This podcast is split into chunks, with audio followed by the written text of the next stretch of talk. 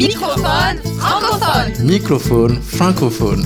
Vous écoutez Microphone francophone, une émission diffusée dans 12 pays de la francophonie. Microphone francophone est écrit, composé et créé par Martin Ferron. Au micro, Erika Leclerc-Marceau et Martin Ferron. Le fil rouge de ce numéro, du soleil au-dessus de la brume.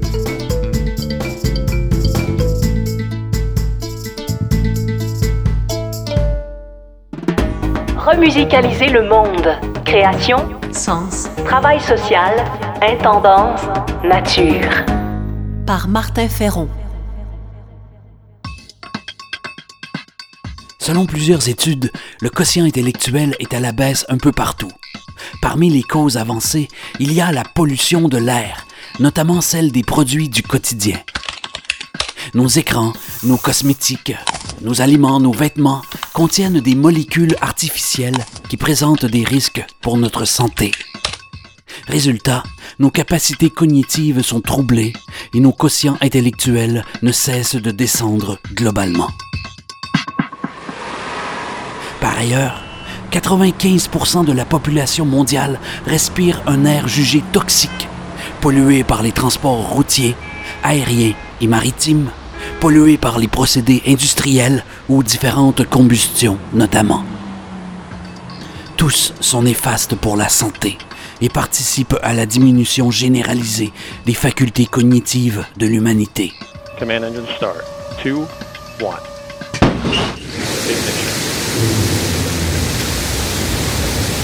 Go, Jeff, go, Mark, go, Wally, go. Nos capacités de compréhension face aux problèmes diminuent au fur et à mesure que croît la pollution. Sommes-nous tellement dans les brumes toxiques que nous n'arrivons plus à analyser clairement les enjeux actuels?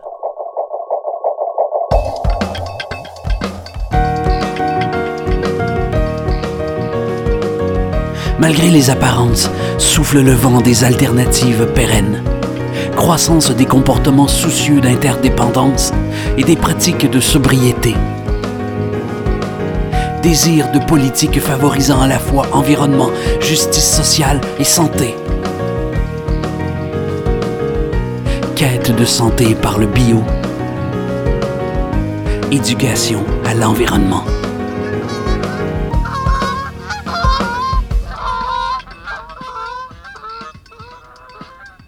La pollution des esprits par une culture en déficit de sens explique aussi la baisse du quotient intellectuel.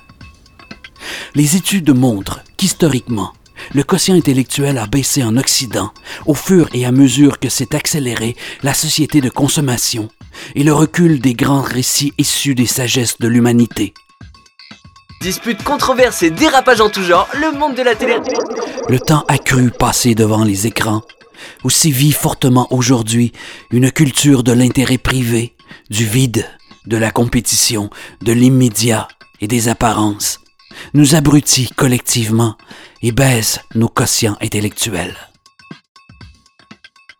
Les pourrissements d'ordre structurel, culturel et comportemental, où nous avons tous notre part, ont favorisé la baisse du quotient intellectuel, bien utile aux maîtres actuels du monde, qu'ils se nomment néolibéraux, grandes entreprises, populistes ou influenceurs. Big Data, et ces données sont encore aujourd'hui sous-exploitées et je pense qu'on pourrait faire vraiment de magnifiques choses en les utilisant, en les traitant, en les exploitant, ce qui a permis euh, aux biotech.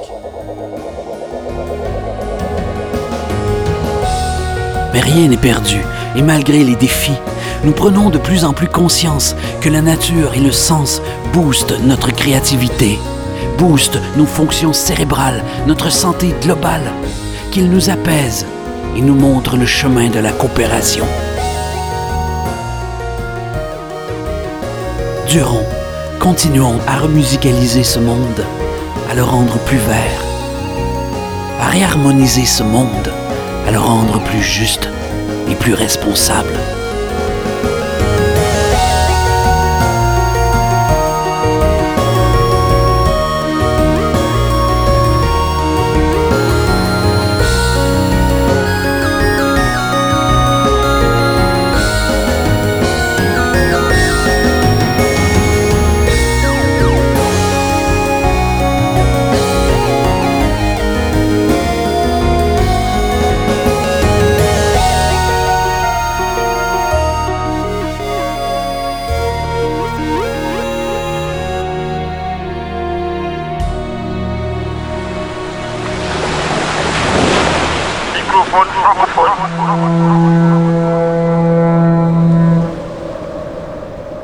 Du soleil au-dessus de la brume. Besoin d'ailleurs. Connaissez-vous la phagothérapie? C'est une thérapie médicale efficace contre les maladies d'origine bactérienne comme la grippe ou les infections. La phagothérapie utilise des virus bactériens naturels, appelés phages, pour combattre et soigner les maladies infectieuses. Le pourcentage de succès serait équivalent à celui des antibiotiques, ce qui est une bonne nouvelle car la résistance des bactéries face aux antibiotiques ne cesse de progresser depuis quelques années. Cette résistance augmente partout dans le monde et prend des proportions alarmantes selon les instances sanitaires officielles.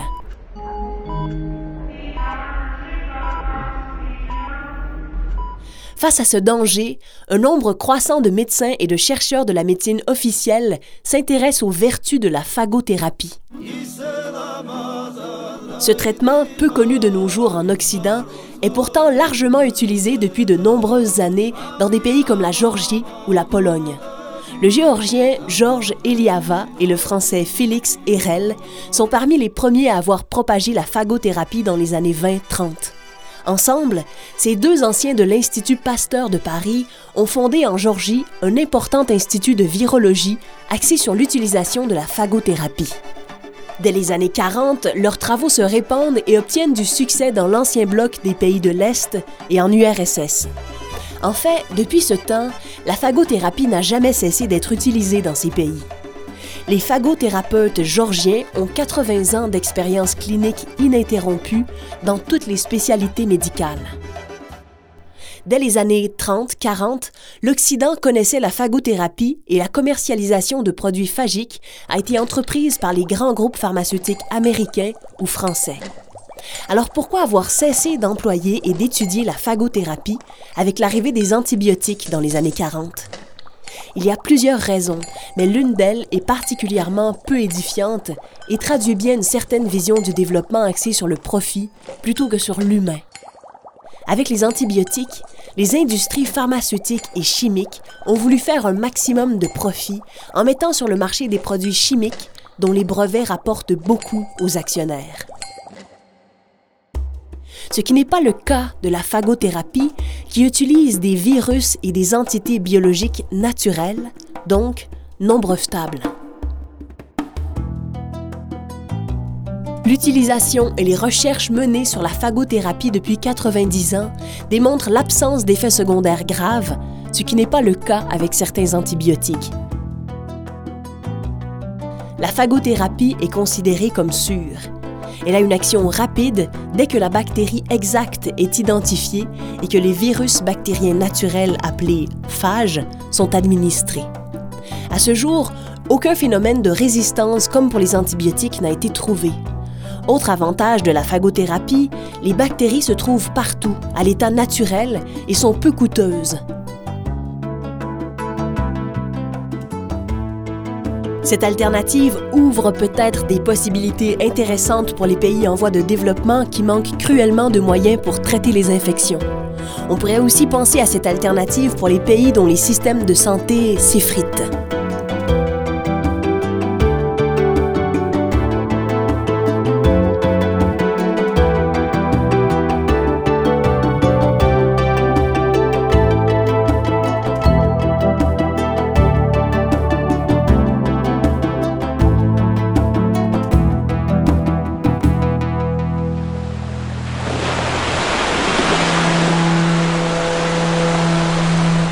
Microphone francophone. Du soleil au-dessus de la brume. Voici un projet musical qui mélange musique électro et son traditionnel, du souffle et des doigts en or en provenance d'Argentine et de Suisse. Du métissage à l'image de l'histoire humaine et du futur. Voici Dedos de Oro du groupe Plaza Francia Orchestra.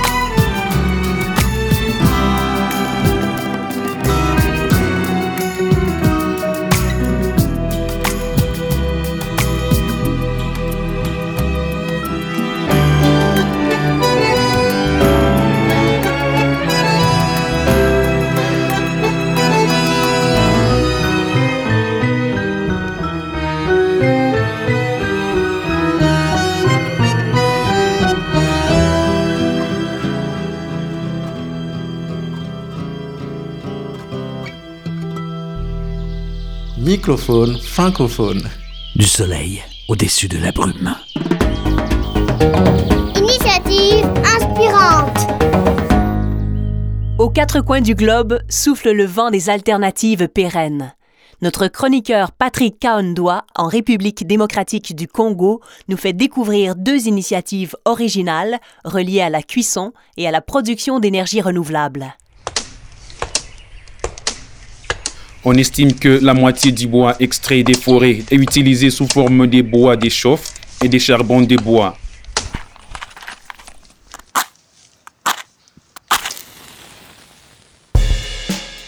Des jeunes étudiants dans certains pays africains comme le Cameroun, la République démocratique du Congo, le Mali se sont lancés dans la production du charbon écologique. Il s'agit d'une initiative de ramassage des déchets organiques pour les transformer en briquettes de cuisson. Contrairement au charbon des bois qui émet des gaz à effet de serre, les briquettes issues du recyclage ont un impact réduit sur la pollution de l'air car lors de la combustion incomplète, ces gaz sont extraits.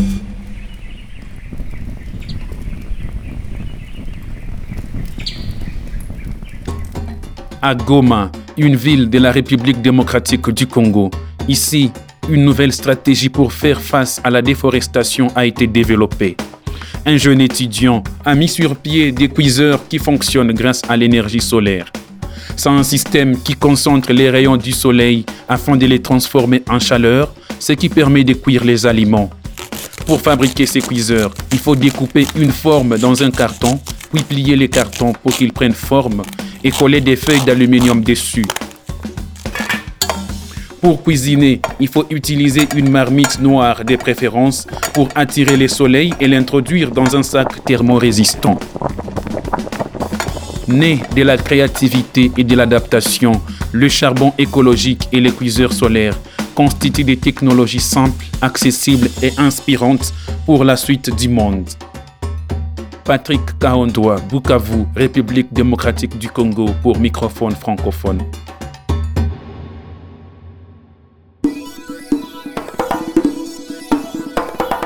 Du soleil au-dessus de la brume.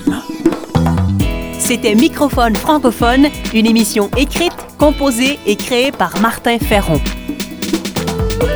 Merci aux productions SEM, à la région Auvergne-Rhône-Alpes et à la Fondation Beati pour leur soutien financier. Microphone francophone. Francophone.